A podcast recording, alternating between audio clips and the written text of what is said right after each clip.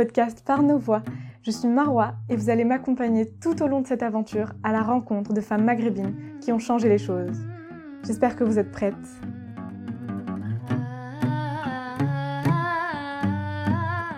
Je me trouve dans le cabinet de Samra Sedik, euh, sage-femme euh, libérale, présidente de l'association Un petit bagage d'amour. Bonjour Samra. Bonjour Marwa. Bonjour tout le monde. Alors, est-ce que tu peux nous rappeler euh, voilà, ton parcours en tant que sage-femme libérale? Comment tu, tu, en es arrivée là? Alors, euh, je suis arrivée donc, euh, dans les études de sage-femme parce que ça passe par la première année de médecine. Donc, le concours, il est commun aux professions médicales, donc médecine, odontologie donc pour dentiste et sage-femme. Maintenant, donc il y a kiné en plus, et puis il y a des projets d'autres professions qui peuvent se rajouter, ainsi que pharmacien. Donc à l'époque, c'était en 2001. Euh, donc voilà, je, je passais le concours, je voulais faire médecin à la base, et le métier de sage-femme, je le connaissais pas du tout. Donc, euh, bah voilà, en fait, j'ai appris à me renseigner dessus la deuxième année, comme j'ai redoublé ma première année, comme beaucoup de, de ceux qui passaient le concours, euh, en me disant, ben, faut que je vois si je prends ce métier, enfin ces études-là, si j'arrive classée dedans. Donc je disais, voilà, c'est un métier que je connaissais pas du tout. Je, comme beaucoup de gens au début qui n'ont jamais rencontré de sage-femme, on pense que c'est cantonné à l'accouchement, le suivi de l'accouchement et encore. Et en fait, voilà, j'ai réalisé sur le moment que c'était une, profession qui était beaucoup plus ouverte que ça. Il n'y a pas que ça, il y a le- les consultations de grossesse, euh, l'accouchement, le suivi après l'accouchement, l'accompagnement donc euh, à la parentalité. Et euh, depuis, hein, depuis mes études, ça s'est encore plus ouvert, même au suivi gynécologique de la femme euh, de tout âge, tant que tout va bien. Euh, Il y a les échographies également, il y a, enfin c'est beaucoup beaucoup ouvert. Les PMI, enfin on peut travailler dans énormément d'endroits quand on est sage-femme. Donc voilà. Après je suis rentrée à l'école qui a duré 4 ans j'ai été diplômée en 2008. D'accord. Et directement, ça, tu t'es dit que c'était vraiment ce que tu voulais faire? Euh, après, ouais, quand je suis, arri- enfin, à l'école, après, au début, euh, des premiers stages, euh, ouais. Enfin, des premiers stages, j'ai pas du tout regretté d'être tombée dedans. Voilà. Donc, euh, ensuite, j'ai travaillé dans une petite maternité directement en sortant de l'école. À l'époque, ils recherchaient des sages-femmes. Il n'y avait pas de, de, de chômage dans notre métier, au contraire. Il y avait plus de postes que de diplômés. Donc là, euh, carrément, les hôpitaux venaient nous chercher dans les écoles en nous proposant des bourses d'études si on s'engageait chez eux un certain nombre d'années. Donc, euh, bah justement, l'hôpital à côté de chez mes parents euh, proposait ça. Donc, euh, j'ai tout de suite travaillé dans cet hôpital tout petit qui faisait à l'époque 300 accouchements par an. Donc voilà, pour vous donner un ordre d'idée, les maternités actuellement, surtout à Paris, c'est environ 3000 en moyenne par an. Donc en gros, on n'avait même pas un accouchement par jour. On connaissait toutes les patientes, tous les bébés. euh, C'était vraiment très familial. Malheureusement, cette maternité a fermé euh, il y a quelques années. Un petit peu après que je sois partie. Donc ensuite, je me suis euh, mariée. Et du coup, j'ai suivi mon mari en région parisienne. Et j'avais pas encore de poste à cette époque. Et puis, il y a un hôpital qui ouvrait au moment-là. À ce moment-là, vraiment au moment où j'arrivais sur Paris. Et c'est une euh, amie, une amie d'enfance qui m'a envoyé l'annonce. Je me rappelle comme c'était hier. Mm. En me disant recherchons sage-femme. Et j'étais la toute première sage-femme à postuler.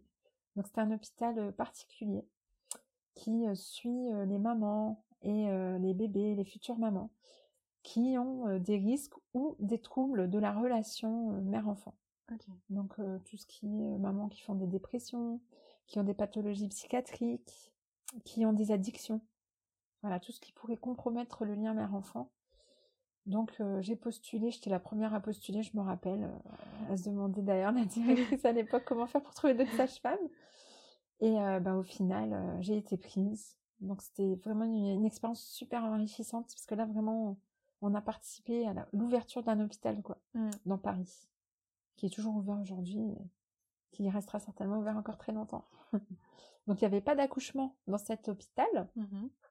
Il n'y en a toujours pas. Enfin, il y en a eu un. Ah. Inopiné, qui dû pas. Prévu. euh. Et du coup, euh, bah, ça me manquait un petit peu à force les urgences. Oui. Surtout que j'étais jeune diplômée, hein, je crois, depuis deux ans.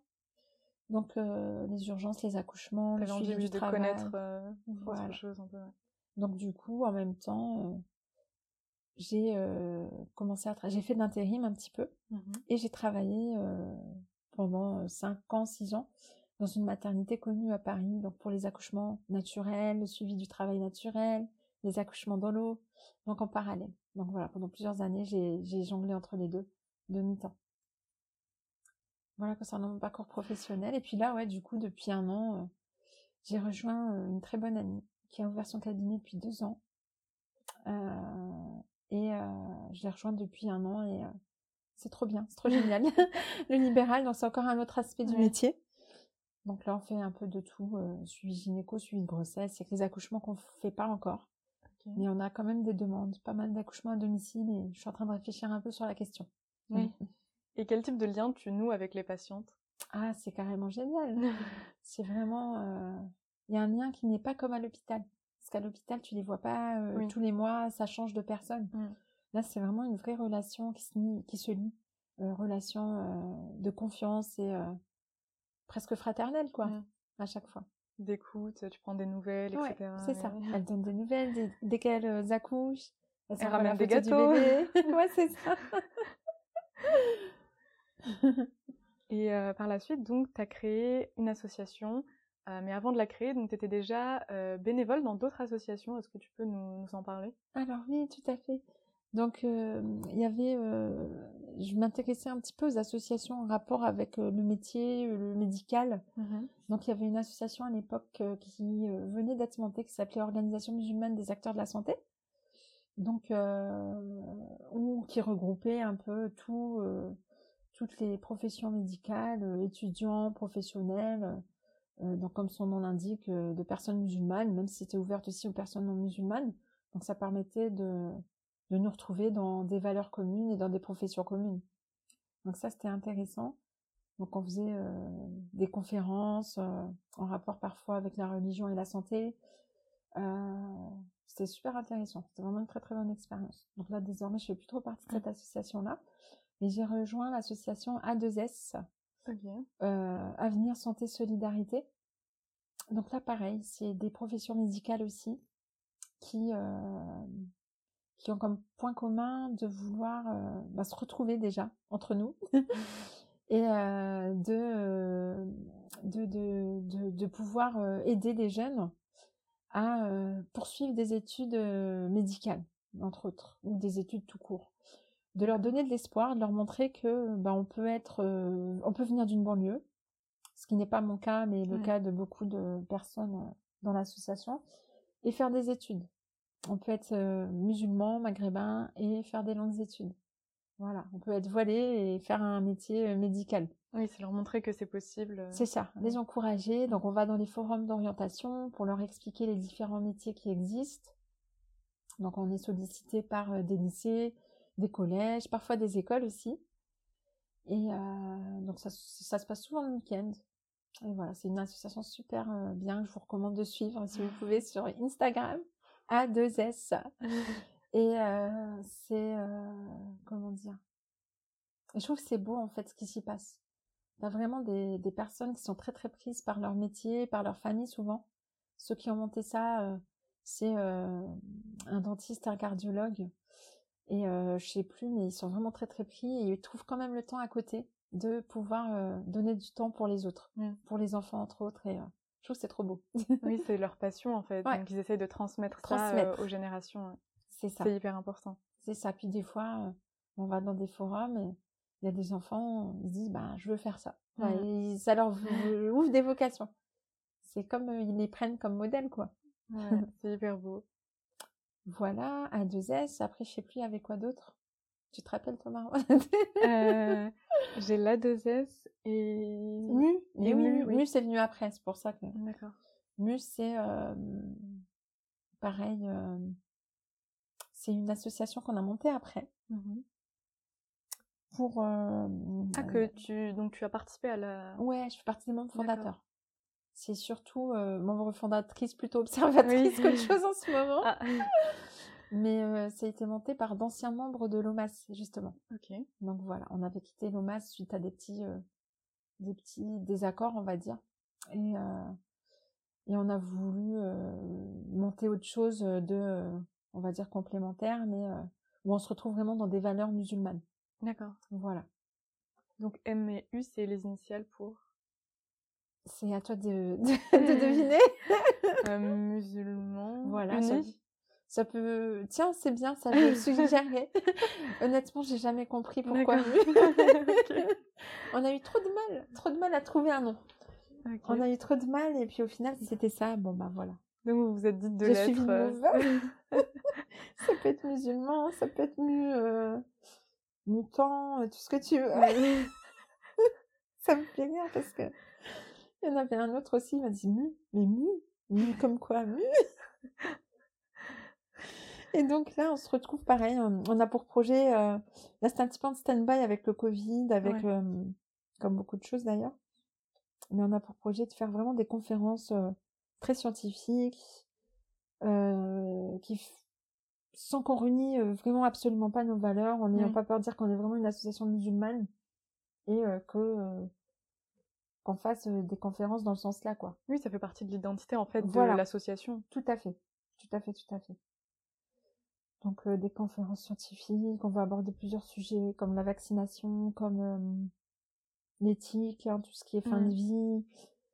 Voilà, on a pas mal de projets là, Inch'Allah, pour euh, la fin de l'année.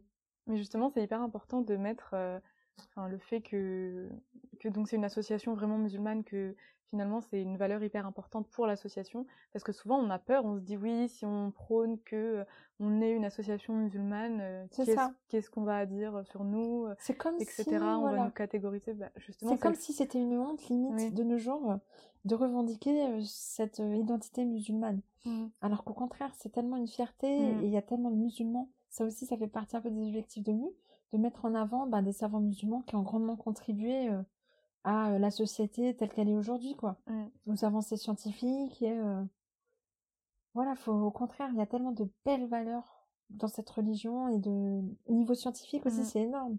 Oui, surtout que dans l'histoire, justement, les musulmans ont contribué aussi Ah au ouais. savoir scientifique. Donc, Ibn Sina, ouais. euh, tout ce qui est aussi ben, géologie, astronomie, enfin Ouais. tout. Médecine aussi. Mais tellement de choses que on voulait vraiment voilà, mettre cette identité en avant et pas en avoir peur comme... Mm. euh, Parce que souvent, on a peur euh, de se faire catégoriser, mais bien sûr, on va se faire catégoriser dans tous les cas, donc euh, autant foncer. on va se faire catégoriser, donc autant assumer qui on est. Parce que même si on inévitable. pas, c'est écrit sur notre tête. Oui. C'est totalement ça. Mm. Alors Mm. donc, euh, comment t'es venue l'idée de créer justement un petit bagage d'amour? Alors, en fait, j'étais du coup enceinte Mhm. de mon deuxième bébé. Et euh, comment dire, et je travaillais, euh, c'était en début de grossesse, et je travaillais pour euh, l'hôpital là dont je te parlais. Ouais. J'étais de garde là-bas, l'hôpital euh, avec le suivi des mamans qui qui ont besoin d'un suivi psychologique. Mhm.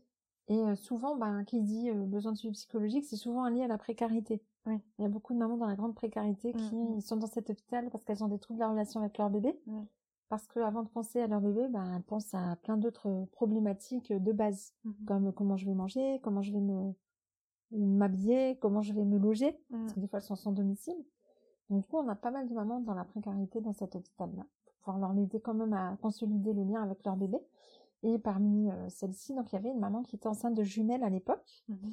euh, enceinte en- dans le dernier mois, et que je devais transférer pour euh, pour l'accouchement. en fait, j'avais fait un monitoring et il n'était pas très bien, et du coup, je devais la transférer. Et donc, je lui ai dit de prendre ses affaires pour euh, l'accouchement, quoi, Mhm. pour euh, la valise, euh, ce qu'on prépare à la fin. On prend beaucoup, beaucoup de plaisir à préparer, en, voilà, en se projetant, en se disant, tiens, un bébé, il va porter ça, c'est trop mignon. Et du coup, je lui demande, et puis là, là, elle me dit qu'elle a pas d'affaires, elle m'a tendu un petit sac plastique, il n'y avait rien dedans. Et moi, tu vois, j'étais enceinte, il y avait les hormones de grossesse qui jouaient en même temps, Ouais. j'étais complètement bouleversée par ça, Mm. complètement.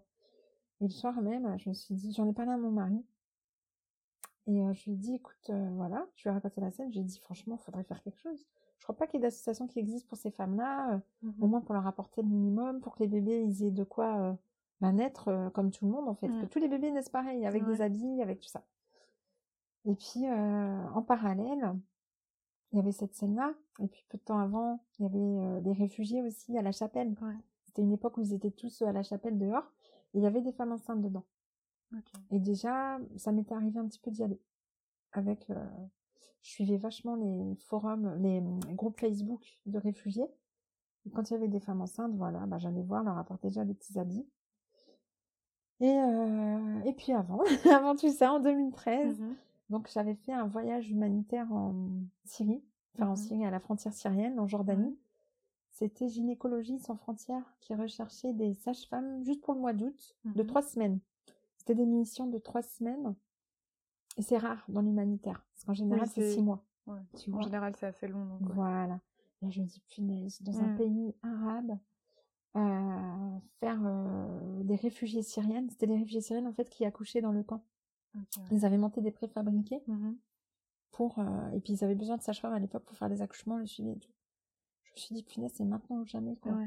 Soit c'est trois semaines maintenant, j'ai pas d'enfant encore et tout, j'en profite, j'y vais. Mmh. J'avais juste un mari, c'était juste ça qui était un peu compliqué que j'ai dû convaincre mais.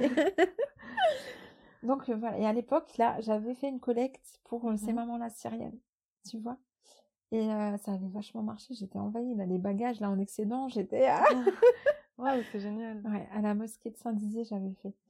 Et du coup, j'avais tout pris et tout, et puis on distribuait là-bas avec mes collègues, avec Elodie, Annie, Séni. C'était des sages du coup, que j'avais rencontrés sur le mmh moment. Et ces réfugiés, enfin, c'était tellement heureuse de recevoir des petits trucs. Tu vois, c'était... Ouais. Donc là, ça avait un peu germé. Après, il y a le, cette histoire en France où je me suis rendu compte qu'en France, en fait, il y avait les mêmes problèmes en vérité. Ouais. Il y avait aussi des femmes qui avaient rien pour accueillir leur bébé.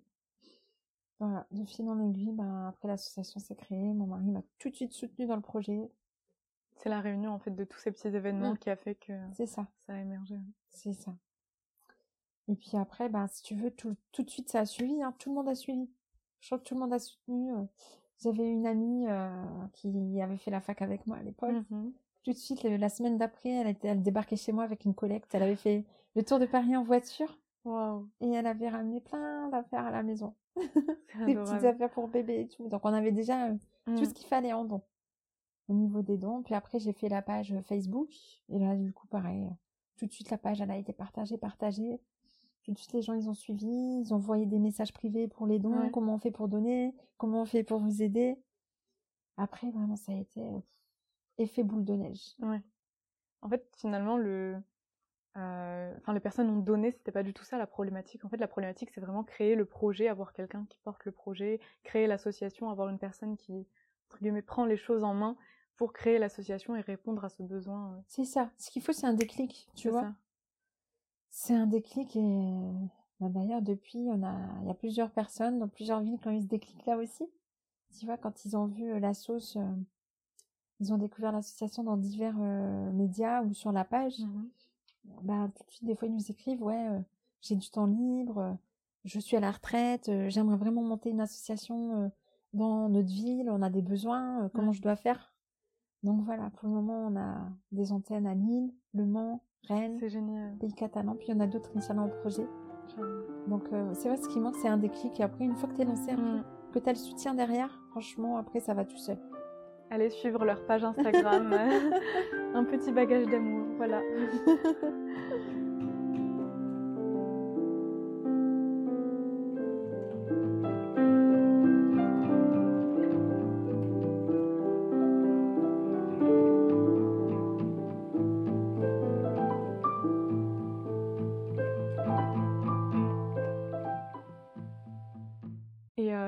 été beaucoup de travail. Euh, comment tu as fait pour gérer justement ça, ta vie de famille, ta vie de maman euh, et euh, ton travail, enfin l'association, le travail, tout ça Comment Alors là, à ce moment-là, j'étais encore en congé maternité. D'accord. Du coup, ça allait.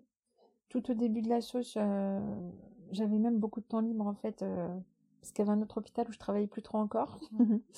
et c'est un voilà, c'est un enchaînement de une superposition de, d'opportunités qui ont fait que l'association s'est créée, on va mmh. dire.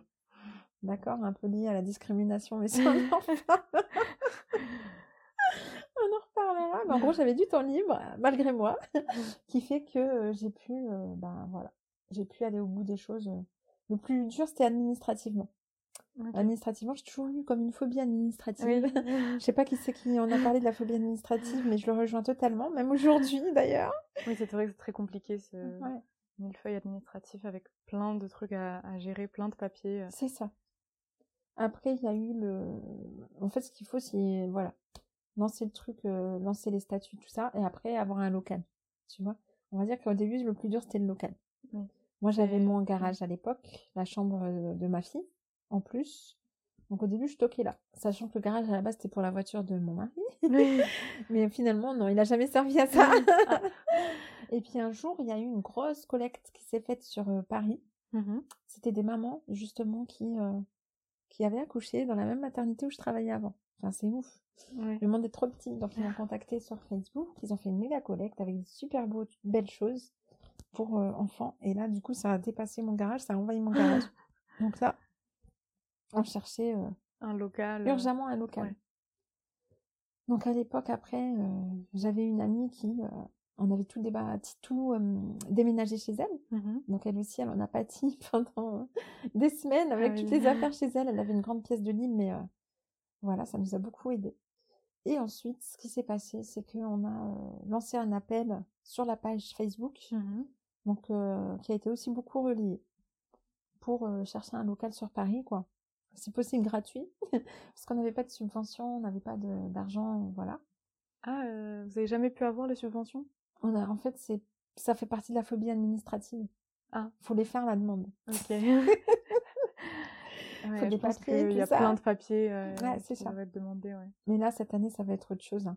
J'ai des belles petites cigognes, ah. super motivées super, euh, comment dire? Déterminé. Euh. Déterminé dans les papiers. Ouais, parfait. Mais on a eu des prix, je vais te raconter. Hein. Donc là, on a hum, déjà, ouais, au niveau du local, donc on avait fait lancer un appel sur Facebook. Mmh Ça a été vachement relayé. Et c'est arrivé dans euh, la page d'un producteur réalisateur de films qui avait un local de 100 mètres carrés à Montreuil. Mmh en fait, c'était un comme un hangar qui était euh, inhabité et il voulait euh, que des choses de bien se passent. Parce que lui, en parallèle, il cherchait aussi des associations. Il avait posté un truc pour euh, des associations. Il voudrait que des choses se passent de bien avant qu'il fasse les travaux pour emménager chez lui. Tu vois? Il voulait qu'il a pas la cas dans ce, dans ce lieu-là. ben voilà, il a gagné pour le coup. on devait rester six mois, on est resté deux ans, je crois. et c'est là-bas que tout a vraiment commencé, quoi où tout le stockage, les collectes, les distributions, voilà, les mamans qui venaient, qui faisaient la queue pour avoir leur bagage. C'était génial. Vraiment, il nous a Khalil, si tu nous entends. ah, mais du coup, finalement, ça, enfin, pourquoi ça a duré deux ans et pas six mois? Bah, en fait, normalement, c'était six mois parce qu'il devait faire les travaux. Ouais.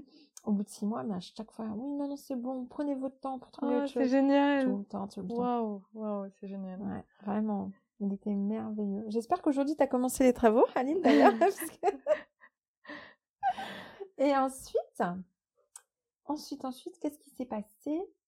Euh, ben, À un moment, on s'est dit, voilà, faut qu'on lui donne, quoi. Deux ans, c'est bon, on va pas abuser non plus cinq ans. Et euh, on a été euh, en rendez-vous à Montreuil, à la maison des associations, où ils nous ont clairement fait comprendre que, parce que c'était à Montreuil ce local-là, mmh où ils nous ont fait clairement comprendre que c'était pas possible d'avoir un local pour nous, qu'il n'y avait pas de place, il y avait trop d'assauts et pas assez de locaux. Que, au mieux des cas, il fallait partager, mais nous, on pouvait pas partager, on avait trop de stock, enfin, c'était pas gérable. Donc, euh, on est sorti un peu dépité de ce rendez-vous, tu vois. C'était avec Annie, je crois, à l'époque, le rendez-vous. Et euh, ensuite, qu'est-ce qui s'est passé? On a, bah, il y a une petite cigogne. Les cigognes, c'est le nom de nos bénévoles. Ok. Qui, la plus jeune bénévole d'association elle a fait quoi? Elle a envoyé euh, un mail à toutes les paroisses de Paris mmh en disant qui on était, ce qu'on cherchait, un local, du stock et tout, et qu'on était vraiment euh, pressé, quoi, parce qu'on mmh avait beaucoup de local et qu'on devait urgemment rendre le local où on était. Donc euh, là, la seule église qui nous a répondu, c'est Saint-Sulpice, le Père Lacroix de l'église Saint-Sulpice. Il nous a dit que ben il nous accueillerait avec plaisir euh, à durée indéterminée, le temps qu'il faudra. Oh, Qu'ils avaient une grande bibliothèque justement en bas qui se vidait, qui, qui servait à rien, mais qui avait beaucoup d'espace et que voilà. Et du coup, ça s'est fait après très rapidement. Mmh. Le déménagement euh, dans les locaux. Euh, puis voilà, depuis, euh, on est là-bas depuis mai 2018. Donc mon troisième accouchement. Mmh. Parce qu'entre-temps, il y a eu une troisième. Euh... Ben voilà, quoi. Depuis, ça se passe super bien. Les paroissiens de l'église, ils ont créé eux-mêmes un petit, comme une petite assoce au sein de leurs paroissiens Ouais. qui s'appelle le service d'aide aux jeunes mères et qui viennent aussi nous aider, aider nos bénévoles quand on y est. C'est génial. Voilà. Donc vous avez un accompagnement là-bas. euh, Ouais. Vous êtes pas seul. Ouais, franchement, c'est génial. Trop. Il y a une de ces euh, confraternités, tu vois, c'est trop Mm. magnifique. T'as toutes les religions du coup qui...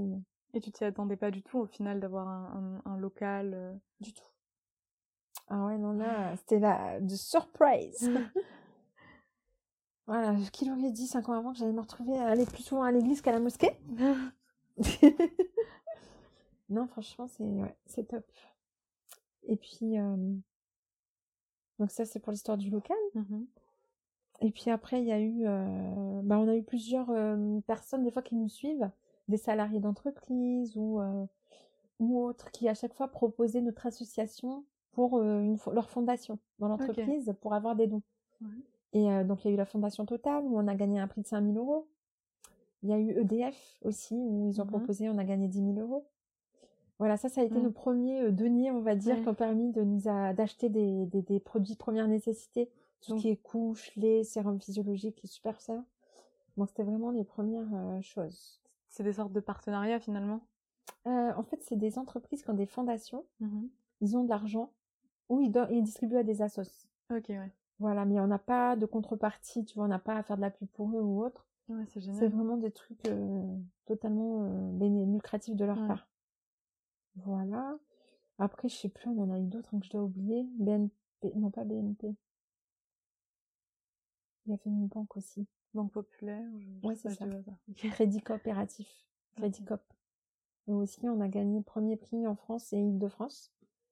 Euh, Il y a eu aussi Europe 1 qui m'ont appelé un jour. Enfin, c'est une collègue Camille de la- de l'association, qui est la vice-présidente aujourd'hui, qui euh, avait appelé Europe 1 pour euh, leur dire, euh, parce qu'ils ont un- une émission à l'époque qui s'appelait La France bouge, qui Mhm. met en avant des innovations, quoi, des Ouais. idées, euh, des idées qui font avancer la France, en gros. Et ben, du coup, on était passé dans cette émission. Et puis au final, ils nous ont sélectionnés parmi euh, toutes les émissions pour les trophées. Voilà, parce que notre idée leur avait super plu. Et voilà, on était finaliste dans les trophées. Europe 1. Ouais, mais en, en fait, c'est hyper original justement comme association parce que c'est pas juste une association pour les migrants, c'est une association pour les femmes donc migrantes qui euh, n'ont pas, euh, qui ont des difficultés, qui sont enceintes et qui n'ont pas les moyens euh, d'acheter des affaires pour leurs C'est enfants. ça. Donc c'est Sachant que c'est toutes les femmes précaires, hein, que ce soit migrantes ou pas migrantes, ou ça peut être SDF. voilà, on a eu beaucoup de, il y a beaucoup de cas différents. Des fois, ça, on a eu une femme, par exemple, qui avait perdu son mari pendant la grossesse, Mhm. qui était sans papier. Enfin, on a, voilà, des mamans, des fois, qui se retrouvent à la rue. Et ouais, pas mal de mamans migrantes, effectivement, dans le, qui euh, se retrouvent avec beaucoup, beaucoup de problèmes à gérer. Mm. Et Donc, là on se aussi- dit, au moins, si on peut leur retirer ce problème-là, tu vois. oui, c'est clair. Donc là aussi, tu as pu justement euh, créer des liens euh, Ouais. avec ces femmes-là. Oui. Ah ouais. Souvent, même nos bénévoles, elles gardent toujours des contacts Oui. avec certaines familles, des Oui. petites, des petites familles chouchoutes. Mm.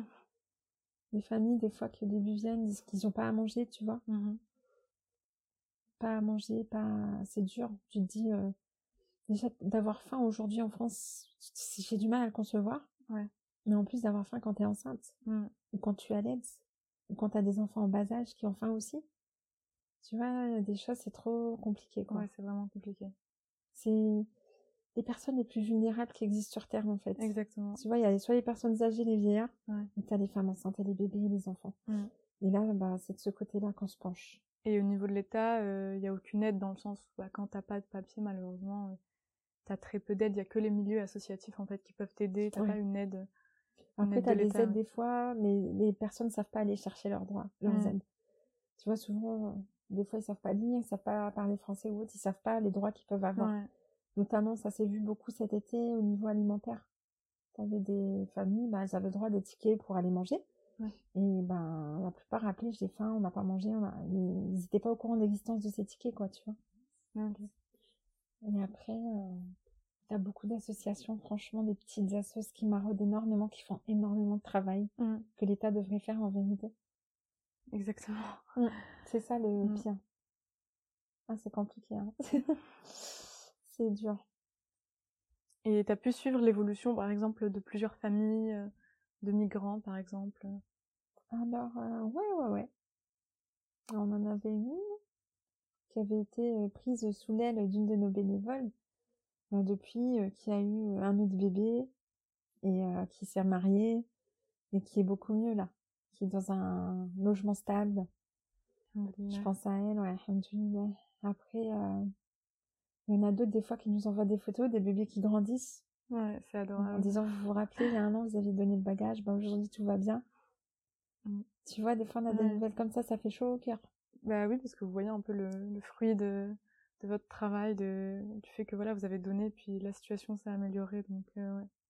Et euh, justement, pour créer cette association, est-ce que euh, il y a une personne en particulier qui t'aurait inspiré, euh, un modèle En fait, sur le moment, si tu veux, je pensais vraiment pas que ça allait prendre cette ampleur-là. Ouais. Tu vois?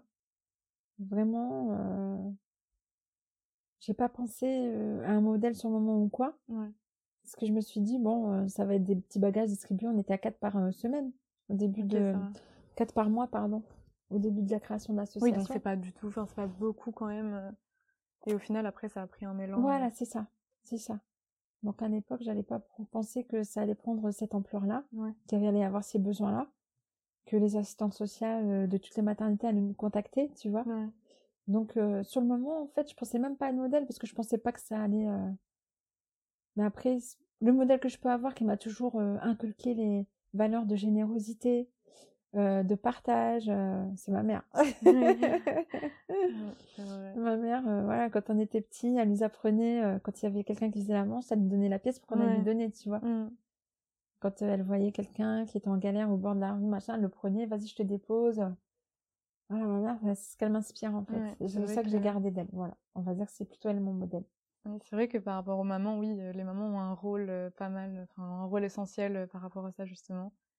C'est ça.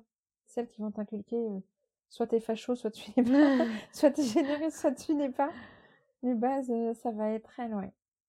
Et après, euh, et après, après, je sais plus ce que je voulais dire. Ouais, c'est des valeurs aussi, d'ailleurs, j'essaie de transmettre à mes enfants. Mm. Pareil, ça se transmet après de génération en génération.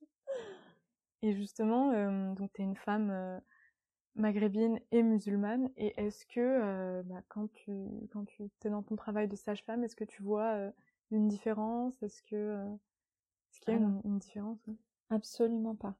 Donc là, je l'avais mis un jour, hein. il n'y a pas très longtemps. Oui, J'avais j'ai partagé cette expérience-là. Mais c'est vrai de vrai de vrai. hein. De On vrai, précise. c'est que euh, bah là, on était dans une période assez, euh, assez, euh, on va dire banale. Enfin banale. C'est pas ça que je voulais dire. Malheureusement, qui se répète. Il y a un peu les marronniers de l'année. En septembre, il faut toujours qu'ils reviennent à ce problème de l'islam, du séparatisme, Une du polémique chaque jour. Voilà. Là, c'est reparti, quoi. C'est la rentrée, on recommence, le Covid s'est passé un petit peu. Ça reprend de plus belle, mais Ouais. bon. Tu vois, je me suis dit, on allait être tranquille avec le Covid pendant un moment, mais non. Et voilà, tous les jours à nous rabâcher l'histoire avec Mm. le voile, avec les autres, là, euh, zinzin, là, qui étaient à l'Assemblée nationale, Ah oui, qui non, ont, fait- mais- qui ont voulu faire leur show, en fait. Ils ont Ouais. juste voulu faire leur show. Alors qu'ils connaissent même pas finalement le règlement, parce que le Grave. règlement Mais autorise. C'est une honte. oui. Une honte. T'es député dans une assemblée, tu te barres, tu respectes pas le règlement intérieur. Et tu veux humilier, en fait. C'est ça le pire. que Le la but, c'est humilier.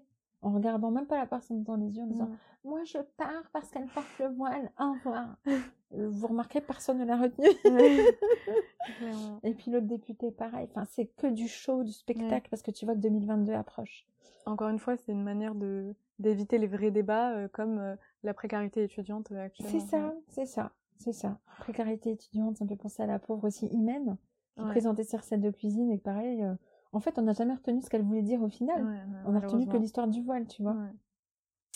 Et du coup, euh, bah, toutes ces polémiques-là, après, t'as les journalistes qui en Ah rajoutent, oui, qui réalimentent, qui te sortent des débats. Est-ce que vous pour ou contre le voile Limite, c'est ça la question. tout le temps, tout le temps. J'en pouvais plus parce que moi, tu sais, je fais beaucoup, j'écoute beaucoup, beaucoup la radio Mm. entre deux visites à domicile. Et donc, quand j'écoute, je- je- j'en pouvais plus. Voile, voile, voile. quand j'étais à la radio, après, j'arrive chez les patientes. Je vois que c'est des patientes euh, non musulmanes pour la plupart, qui en ont rien à faire. Ça fait un an maintenant que je suis installée. Ça fait un an que vraiment je vois régulièrement des patientes non musulmanes. Plus de la moitié de ma patientèle, c'est des non musulmanes. Euh, bah, je peux te dire qu'en un an, j'ai jamais eu aucun souci, aucune remarque, aucun refus de consultation. Que de toute façon, sur Doctolib, je mets ma photo. Ouais, comme ça, c'est clair. voit directement. oui. comme ça, il n'y a, pas de surprise. Voilà, c'est ça. Et voilà, ça n'empêche pas les patientes de prendre rendez-vous avec mmh. moi, de revenir. Pour les visites en, à domicile, c'est la sécurité sociale qui m'envoie vers elles. Donc euh, là, elles, peuvent ne pas être au courant, tu vois. J'arrive, le grand sourire, toujours le bon accueil, toujours contente, c'est quand on se revoit. Enfin, jamais aucune remarque. La dernière fois, j'arrive justement chez une des patientes, euh, une patiente, et la, télé était allumée et c'était l'histoire du voile. Ouais. Et du coup, tu vois, ça fait moi un petit peu un malaise quand tu dis bon. Voilà. Quelle va être sa réaction Du coup, c'est elle qui me regarde, elle me dit, vous en avez pas marre de tout ça. elle dit, je comprends pas, là, ils veulent quoi, là? Tu vois, limite, elle est en mm. train de me remonter le moral. Et euh, pareil, euh, voilà. Et puis j'ai des patientes aussi, euh, ça m'avait étonnée. Moi aussi, peut-être que j'ai des préjugés, je sais pas. Policière, blanche, tu vois? La dernière fois, j'en ai une qui m'a appelé en vidéoconsultation, pareil, docteur donc elle voit. Mmh ben, voilà, puis on a super bien parlé. Et puis la dernière fois, une autre fois, c'était une autre qui venait pour sa rééducation, donc mmh toutes les semaines. Et ça se passait super bien, quoi. Mmh. Tu vois, même, même elle, elle s'en fiche. Enfin, tout le monde s'en fiche. En fait, j'ai l'impression que souvent, euh, le peuple, en fait, euh, il s'en fiche. C'est juste que les médias, en fait, ils vont donner la parole à ceux qui sont contre pour alimenter un peu l'islamophobie, alimenter les polémiques. Exactement. pas parler des vrais sujets, ouais. Le peuple, mais il s'en fiche totalement. Ça, c'est clair et net. Ça, moi, c'est un constat que j'ai fait. Mmh. Même quand je travaillais à l'hôpital, hein, j'avais un bandeau. On voyait bien que, voilà, j'avais le colon de bandeau, machin.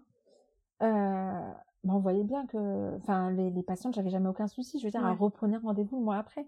Celles qui ont un problème, elles reprennent pas rendez-vous, tu vois. Mais là, je voyais toujours les mêmes patientes. Et euh, pour, euh, voilà, j'ai constaté vraiment avec euh, un petit peu mon expérience, c'est que les problèmes, ils viendront soit des médias, soit des politiques, soit des institutions. Ouais. C'est tout. Mmh. C'est tout, c'est tout. Après, le peuple, comme toi et moi, eux, leur préoccupation, c'est d'avoir un travail. D'accord C'est de manger, c'est de s'occuper de leurs enfants, c'est de, voilà. Mais le voile, c'est le dernier de leurs soucis en vérité. Et ils essayent de mettre ça comme un écran de fumée. Par rapport aux institutions, bah, j'ai eu le problème euh, un jour. Mmh J'étais en stage d'échographie. Et euh, c'était dans un hôpital public. Et euh, j'avais pas mon voile, mais j'avais un bandeau. Juste un bandeau large sur mmh la tête. Et je faisais un stage avec un médecin toutes les semaines. Elle était mmh trop cool, trop gentille. Et elle était super pro en plus. J'étais vraiment contente d'être en stage avec elle parce que j'apprenais beaucoup. Et donc c'était dans un grand hôpital parisien connu public. Et euh, arrivée à la fin, elle appelle la cadre sage-femme. Ouais. Parce que la patiente, c'était une patiente à la cadre, et il fallait qu'elle lui fasse un arrêt de travail par rapport à un placenta qui était bas inséré, tout ça. Mhm. Donc la cadre sage-femme, elle arrive, comme ça, elle avait un grand sourire, et quand elle voit la, quand elle voit ma tête après assise à côté, le visage comme si elle avait vu le diable. tu vois, comme si elle avait vu le diable. Comme ça, tu vois. Vraiment, elle m'a regardé comme ça. Et puis elle a pas lâché le regard. Et après, moi, j'étais tellement moi, je suis sortie. J'ai été ramener la chaise parce que c'était la dernière patiente. J'étais ramené la chaise dans le bureau d'à côté. Mm-hmm. Après, je reviens dans le bureau. Elle sort en furie du bureau. Qu'est-ce que c'est que ça? Vous, vous croyez où? Elle criait devant les patientes là qui attendaient dans la file d'attente. pourquoi elle criait sur les patientes? ici La tête découverte Elle s'est mise à hurler. Mais c'était d'un ridicule. Mais, mais pourquoi? Devant la patiente. Je, je lui dis, écoutez, j'ai un bandeau. Pas de bandeau j'ai retiré le bandeau. Vous voulez comme ça? J'ai dit, tu vois, comme ça. Et vous voulez que je lâche mes cheveux aussi? Enfin, complètement malade. Hystérique, la meuf. Hystérique. Mais violente pour rien, en fait. Enfin, Une de ces violences inouïes. Et je te jure, elle a mis tout le monde mal à l'aise, quoi. Elle n'a pas pu se retenir. En fait, tu vois, qu'il y en a certains, bah, c'était une cadre, ça fait partie de l'institution. La haine viscérale. Mais vraiment. Et c'est pas de histoire d'appliquer la loi ou quoi. C'est vraiment une haine profonde. T'étais dans tes droits. C'est ça. Après, du coup, elle est partie de sa furie le médecin qui avec moi, dit, franchement, je suis désolée, c'est quoi ce comportement J'ai rien compris. Parce qu'en plus, elle aussi, elle s'est justifiée auprès de la cadre. J'entendais, en fait, en allant poser la table. Elle me dit, ouais, mais non, mais on est laïque. Puis là, la cadre, la médecin, mais c'est rien, elle a pas, j'ai même pas remarqué, moi, qu'elle avait un bandeau sur la tête. C'est rien du tout. Mm. Elle était en train de descendre le médecin, tu vois. Ouais. Puis le médecin me dit, oh, je suis désolée, Samra, franchement, Franchement, je sais pas quoi te dire là. Je m'attendais vraiment pas à cette réaction de sa part. Et puis moi, j'ai jamais remarqué que tu avais un bandeau sur la tête. Puis qu'est-ce que ça va lui changer en fait dans sa vie enfin... Même la passion, tu vois, elle était comme ça, mal. Ouais, tu me dis. À côté, enfin bref. Voilà, c'est le genre de réaction qui peuvent venir que des institutions. Ouais. Le peuple, ils en auront toujours. Euh, ils s'en fichent. Ouais. Bah, là, on est désolé que tu aies eu à subir ça parce que franchement. Non, mais je te jure, je c'est trois ans après, elle est encore traumatisée. trois ans après, mais vraiment. Hein. C'était un truc de fou, elle. Alors, euh, l'interview, donc, euh, touche à sa fin. Est-ce que tu aurais une on dernière... finit sur une bonne note, hein, je vois. Oui. non, j'ai une autre, une dernière petite question. Est-ce que tu as une dernière anecdote à nous raconter sur euh, ta vie, que ce soit personnelle ou professionnelle, ou un conseil, une dernière petite anecdote? Petite anecdote. Euh... Il y en a tellement là. Dans les anecdotes. Ah là là.